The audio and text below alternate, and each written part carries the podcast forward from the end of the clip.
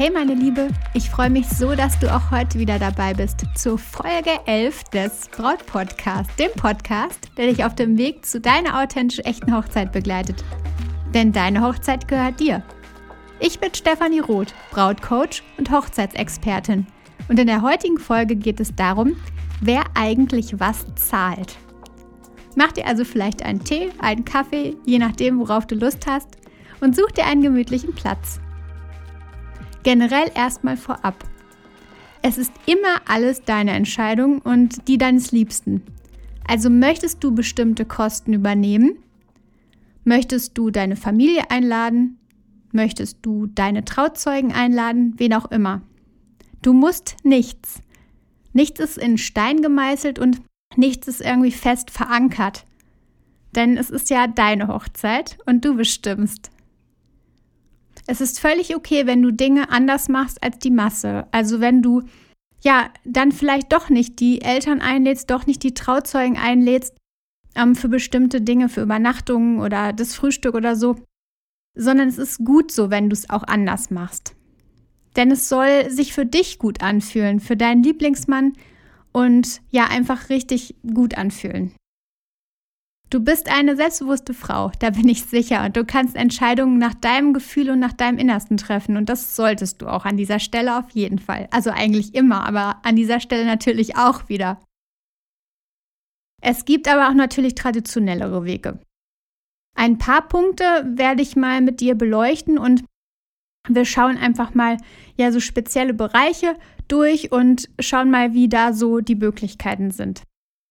Zuallererst, wer bezahlt eigentlich die Hochzeit an sich? Traditionell gesehen war es ja früher so, dass die Eltern der Braut die Hochzeit gezahlt haben. Das kam einfach natürlich daher, dass die Braut an der Stelle, die Frau, die Tochter, ähm, ja noch gar nicht so wirklich ein Einkommen hatte. Meistens noch nicht mal gearbeitet hat, sondern dann einfach in die Obhut des Mannes gegeben wurde. Und so ein bisschen daher rührt es, dass die Eltern dann der Braut gezahlt haben ja vielleicht so ein bisschen als Übergabegeld. In vielen Kulturen ist es auch heute noch gängig, dass die Eltern zahlen. Aber in Deutschland ist es ja nicht generell üblich.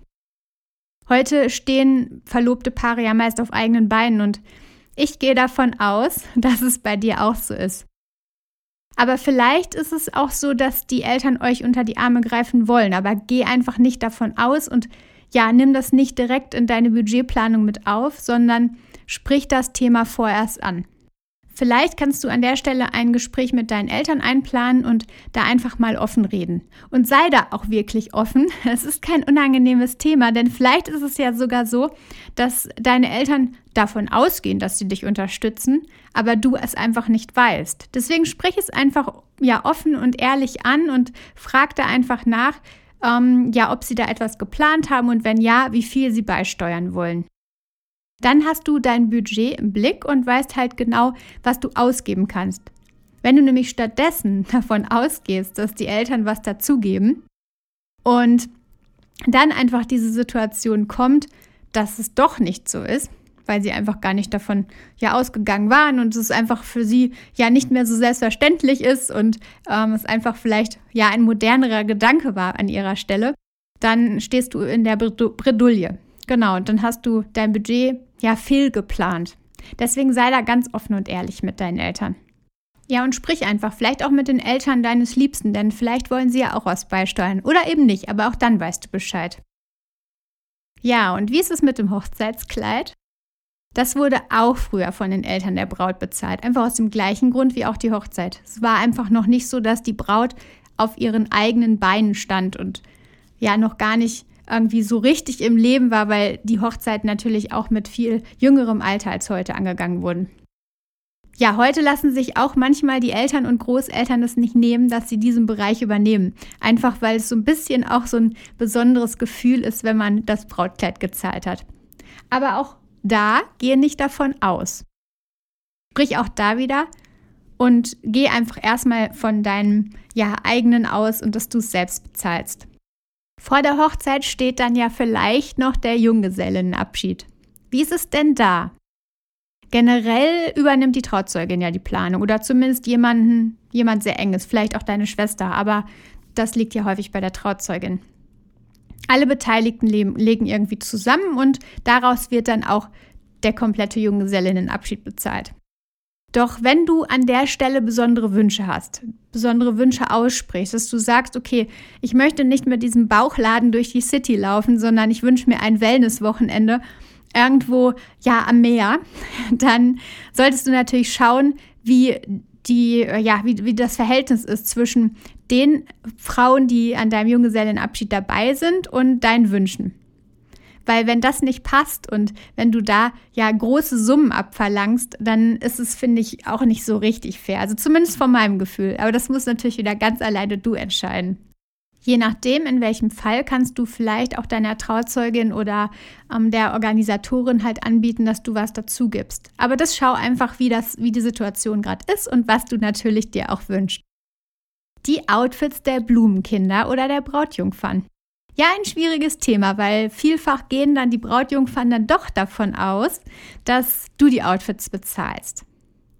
Generell zahlt aber jeder selbst. Es sei denn, du hast extreme und spezielle Wünsche, also so, die sich preislich über dem normalen Outfit ja hinausgehen. Also so, dass du dir so spezielle Kleider wünschst, dass die einfach das Budget der, des normalen Outfits sprengen würden. Dann solltest du zumindest über einen Zuschuss nachdenken. Und das gleiche gilt beim Outfit für die Blumenkinder. Also schau einfach, wenn es ein normales Outfit ist. Ein normales Outfit würden die ja so oder so tragen.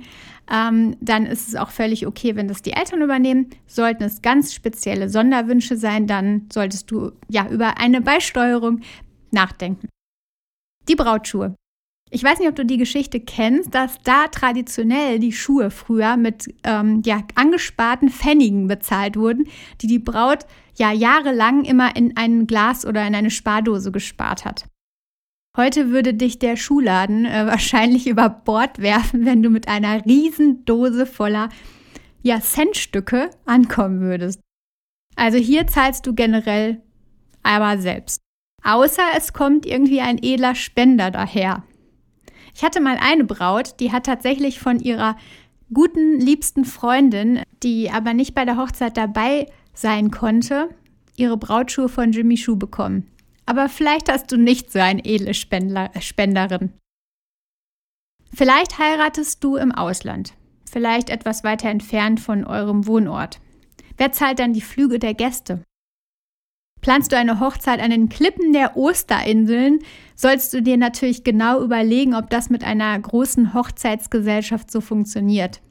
Flüge über 1000 von Euros kannst du natürlich deinen Gästen eher nicht zumuten. Dann könntest du vielleicht eher überlegen, ob du eine Hochzeit zu zweit oder zu viert oder maximal zu sechst planst. Aber auch dann ist es natürlich schon ein Batzen. Aber das kannst du natürlich genau nach deinem Budget abstimmen.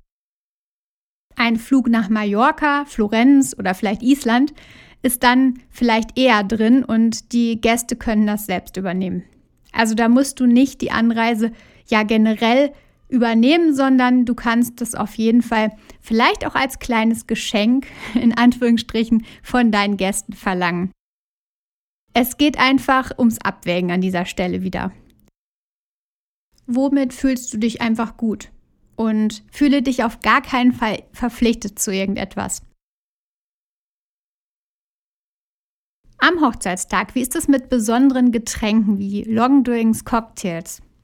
Vielleicht habt ihr eine Getränkepauschale, das ist ja zumindest bei den meisten Hochzeiten der Fall.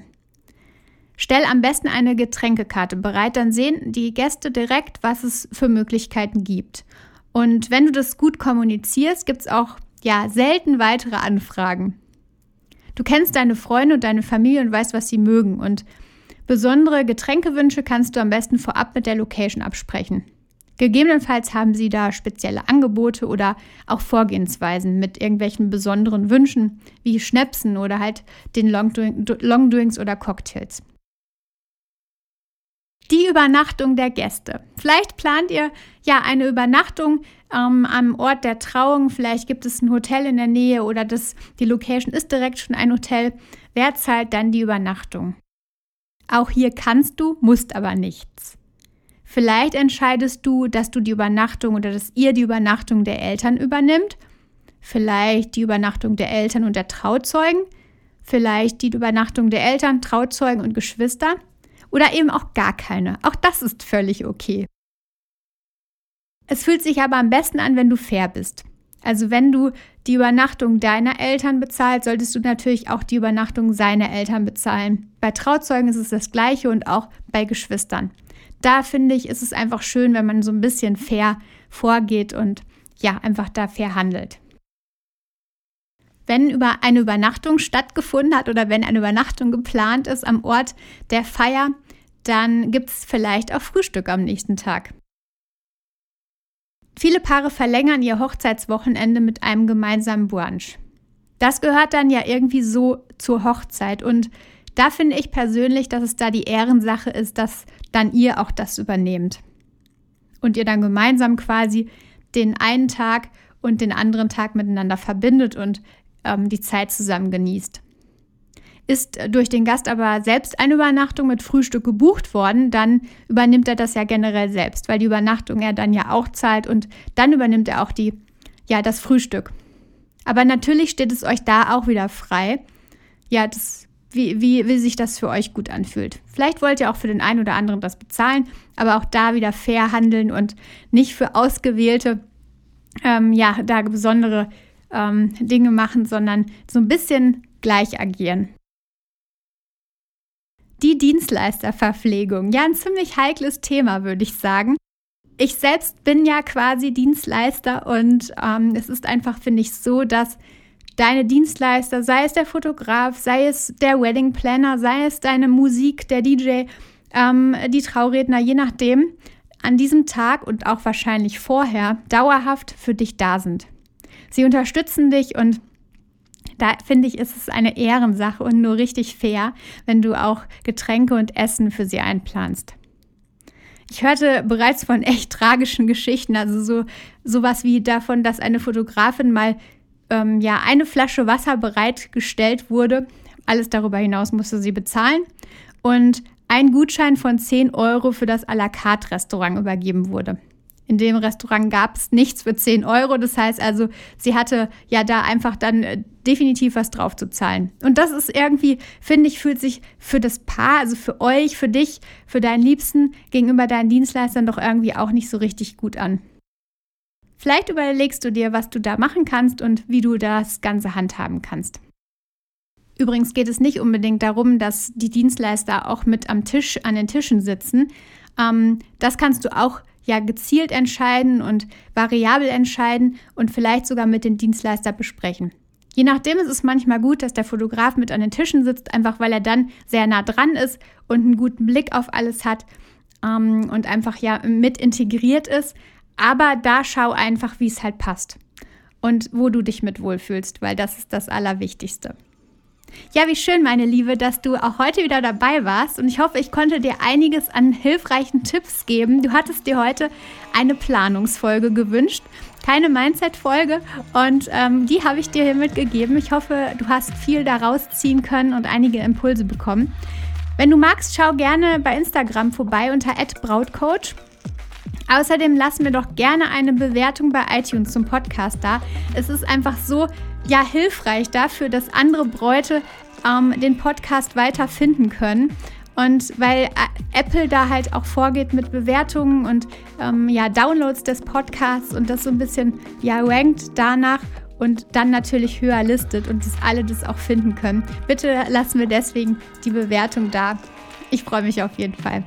Ja, und ich danke dir auf jeden Fall für das heute dabei sein und Wenn du Lust hast, dann ähm, ja, empfehle den Podcast gerne auch anderen Bräuten. Und jetzt wünsche ich dir einen fantastischen Tag. Genieß ihn und wir hören uns ganz schnell wieder.